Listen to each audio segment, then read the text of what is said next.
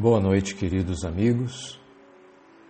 Iniciamos agora o Evangelho no Lar Online do dia 23 de janeiro de 2022, em mais uma atividade da Sociedade Espírita Allan Kardec de Goiôerê, Paraná.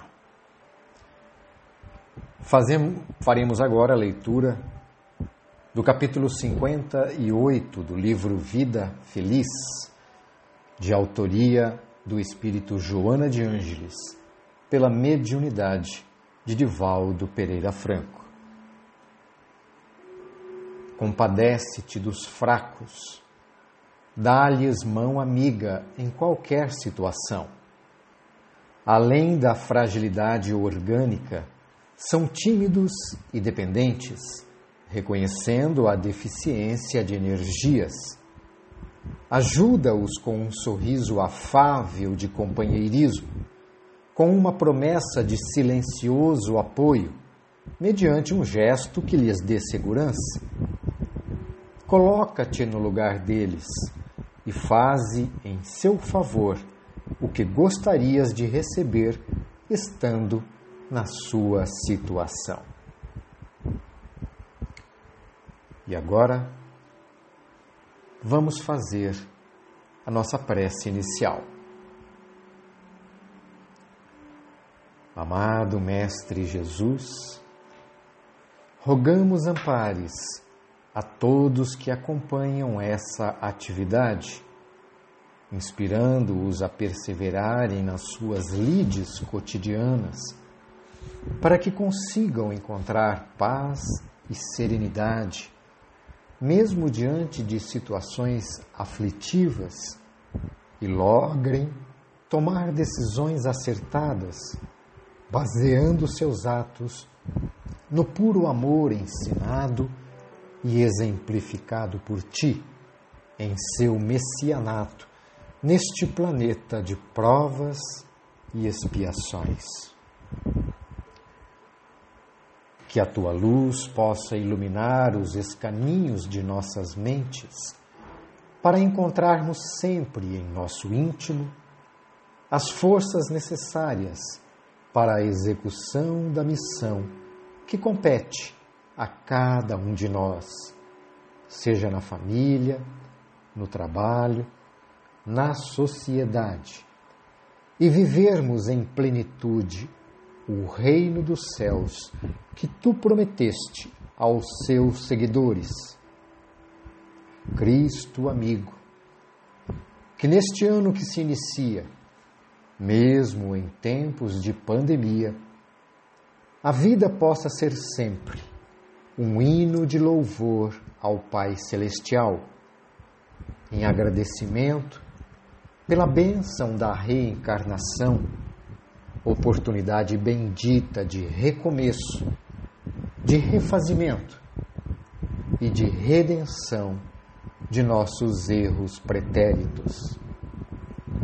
E assim, iniciando mais um Evangelho no lar, rogamos tuas bênçãos para todos os estimados ouvintes.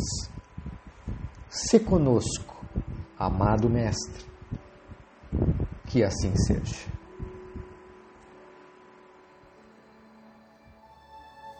Boa noite a todos. Vamos à leitura do livro Vinha de Luz, capítulo 36 Faciosismo.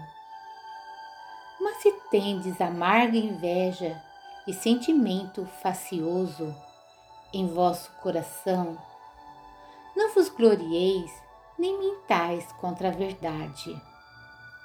Tiago, capítulo 3, versículo 14. Toda escola religiosa apresenta valores inconfundíveis ao homem de boa vontade. Não obstante, os abusos do sacerdócio, a exploração inferior do elemento humano e as fantasias do culto exterior, o coração sincero beneficiar-se-á amplamente na fonte da fé, iluminando-se para encontrar a consciência divina em si mesmo. Mas, em todo instituto religioso propriamente humano, há que evitar um perigo, o sentimento facioso, que adia indefinidamente as mais sublimes edificações espirituais. Católicos, protestantes, espíritas, todos eles se movimentam ameaçados pelo monstro da separação, como se o pensamento religioso traduzisse fermento da discórdia. Infelizmente, é muito grande o número de orientadores encarnados que se deixam dominar por suas garras perturbadoras. Espessos obstáculos impedem a visão da maioria. Querem todos que Deus lhe pertença, mas não cogitam de pertencer, pertencer a Deus. Que todo aprendiz do Cristo esteja preparado a resistir ao mal. É imprescindível, porém, que compreenda a paternidade divina, por sagrada herança de todas as criaturas, reconhecendo que, na casa do Pai, a única diferença entre os homens é que se mede pelo esforço nobre de cada um. Psicografia de Francisco Cândido Xavier, ditado pelo Espírito de Emmanuel. Queridos amigos, ao ler este texto pela primeira vez, confesso que não, me, não conhecia o termo faciosismo. Ao pesquisar, descobri seu significado e que este estava mais próximo de nós do que imaginávamos. O significado de faciosismo se refere à aceitação sem questionamento de uma ideia exclusiva, seja uma religião, doutrina ou uma ideologia. É onde a pessoa age de maneira parcial e radical na defesa de uma crença ou uma opinião, geralmente acompanhada de uma intolerância ao pensamento diferente do seu. Então, dessa forma, fica mais claro entender o que, que Emmanuel quis nos dizer através da epístola de Tiago. Mas, se tendes amarga inveja e sentimento facioso em vosso coração, não vos glorieis nem mintais contra a verdade. Então, o que que Emmanuel nos chama a atenção? Ele nos chama a atenção para o cuidado que temos que ter com os nossos sentimentos, com o nosso comportamento, com as nossas atitudes. Ele nos alerta para o sentimento tendencioso, onde as pessoas se julgam sempre certas e que o outro está equivocado, onde se sente alguém privilegiado por pertencer a determinada religião, em detrimento ao outro. Então, tal sentimento, o que ele acaba desviando do verdadeiro sentido que Jesus nos exemplifica e que nos ensina a todo momento, que é do, do, do sentimento mais sublime que nos edifica espiritualmente, que é o amor.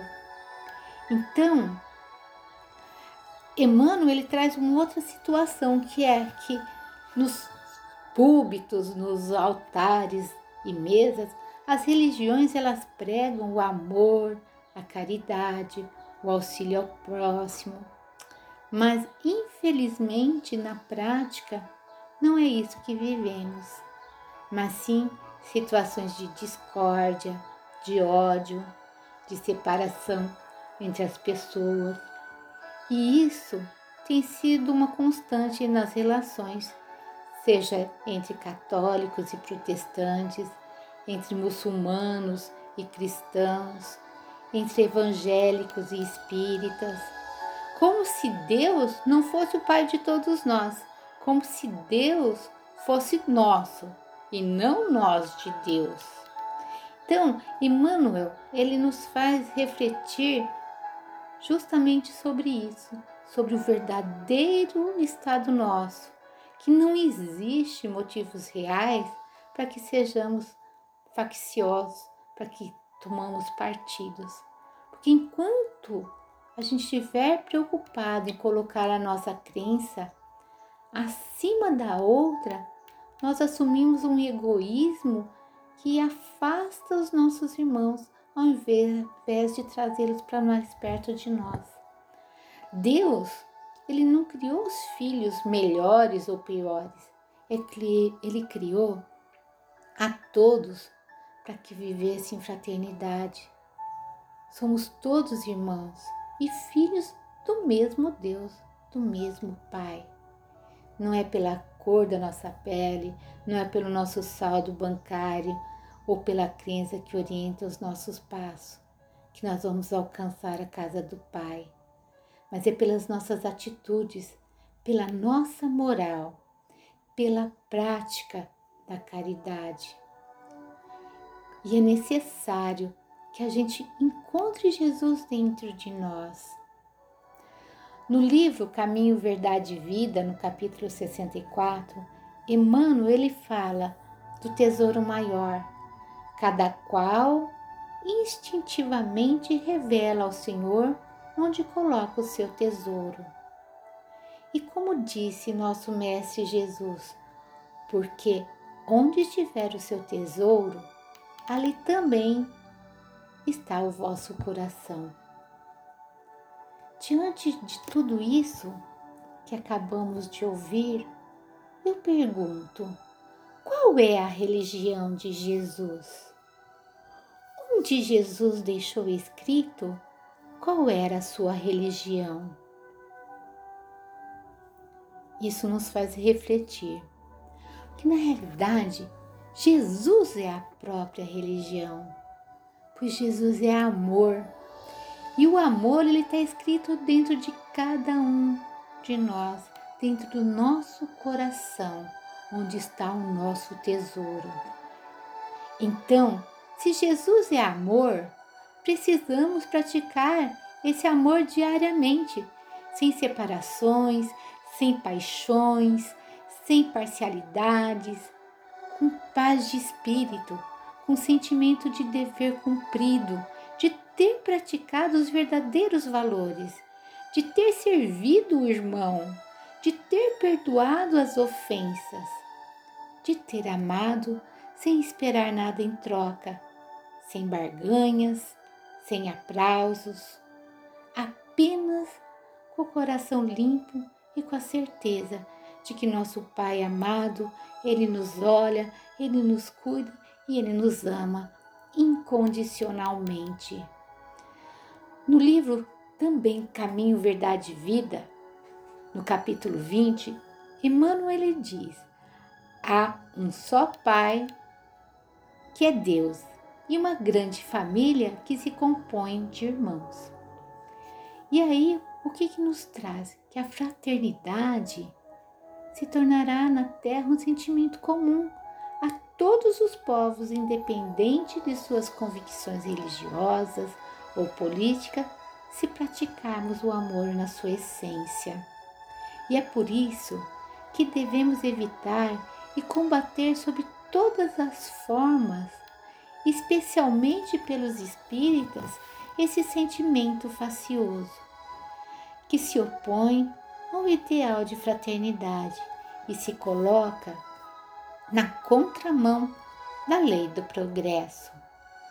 E que, se for preciso tomar partido, que seja apenas para amar o próximo, como nós nos amamos, perdoando, amando e servindo ao nosso próximo, ao nosso irmão. Pois é através da nossa mudança íntima, da nossa postura de homens de boa vontade, é que nós iremos conseguir compreender os verdadeiros desígnios do nosso Pai Celestial. E que somos filhos deste Pai de infinita misericórdia, que nos dá todos os dias a oportunidade de sermos melhores espiritualmente e moralmente. Mas que para isso nós precisamos nos esforçar e lutar contra as nossas más tendências e más inclinações. Acredito que isso é a mensagem que Emmanuel, de uma forma tão serena, quis nos mostrar. E nós pedimos que neste momento olhemos para cada um de nós dentro do nosso coração e ofertamos a Deus tudo que nós temos de melhor. Agora, queridos amigos, vamos à prece final.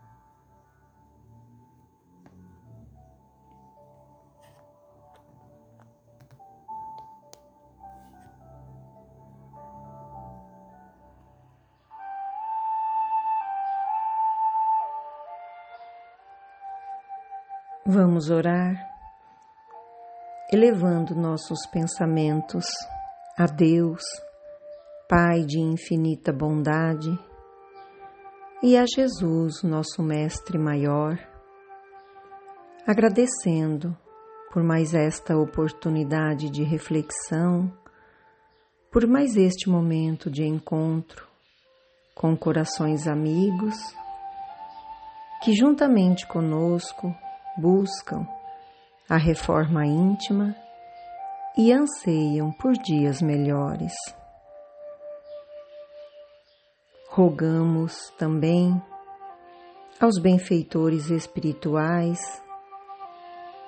que amparem-nos em nossos propósitos de trabalho, de serviço na seara de Jesus, fortalecendo-nos em todas as situações, sejam elas adversas ou favoráveis, para que não nos esqueçamos jamais que somos aprendizes do Cristo, ainda frágeis, falíveis, mas dispostos a lutar contra as nossas imperfeições que saibamos resistir ao mal, vencendo o homem velho que ainda habita em nós.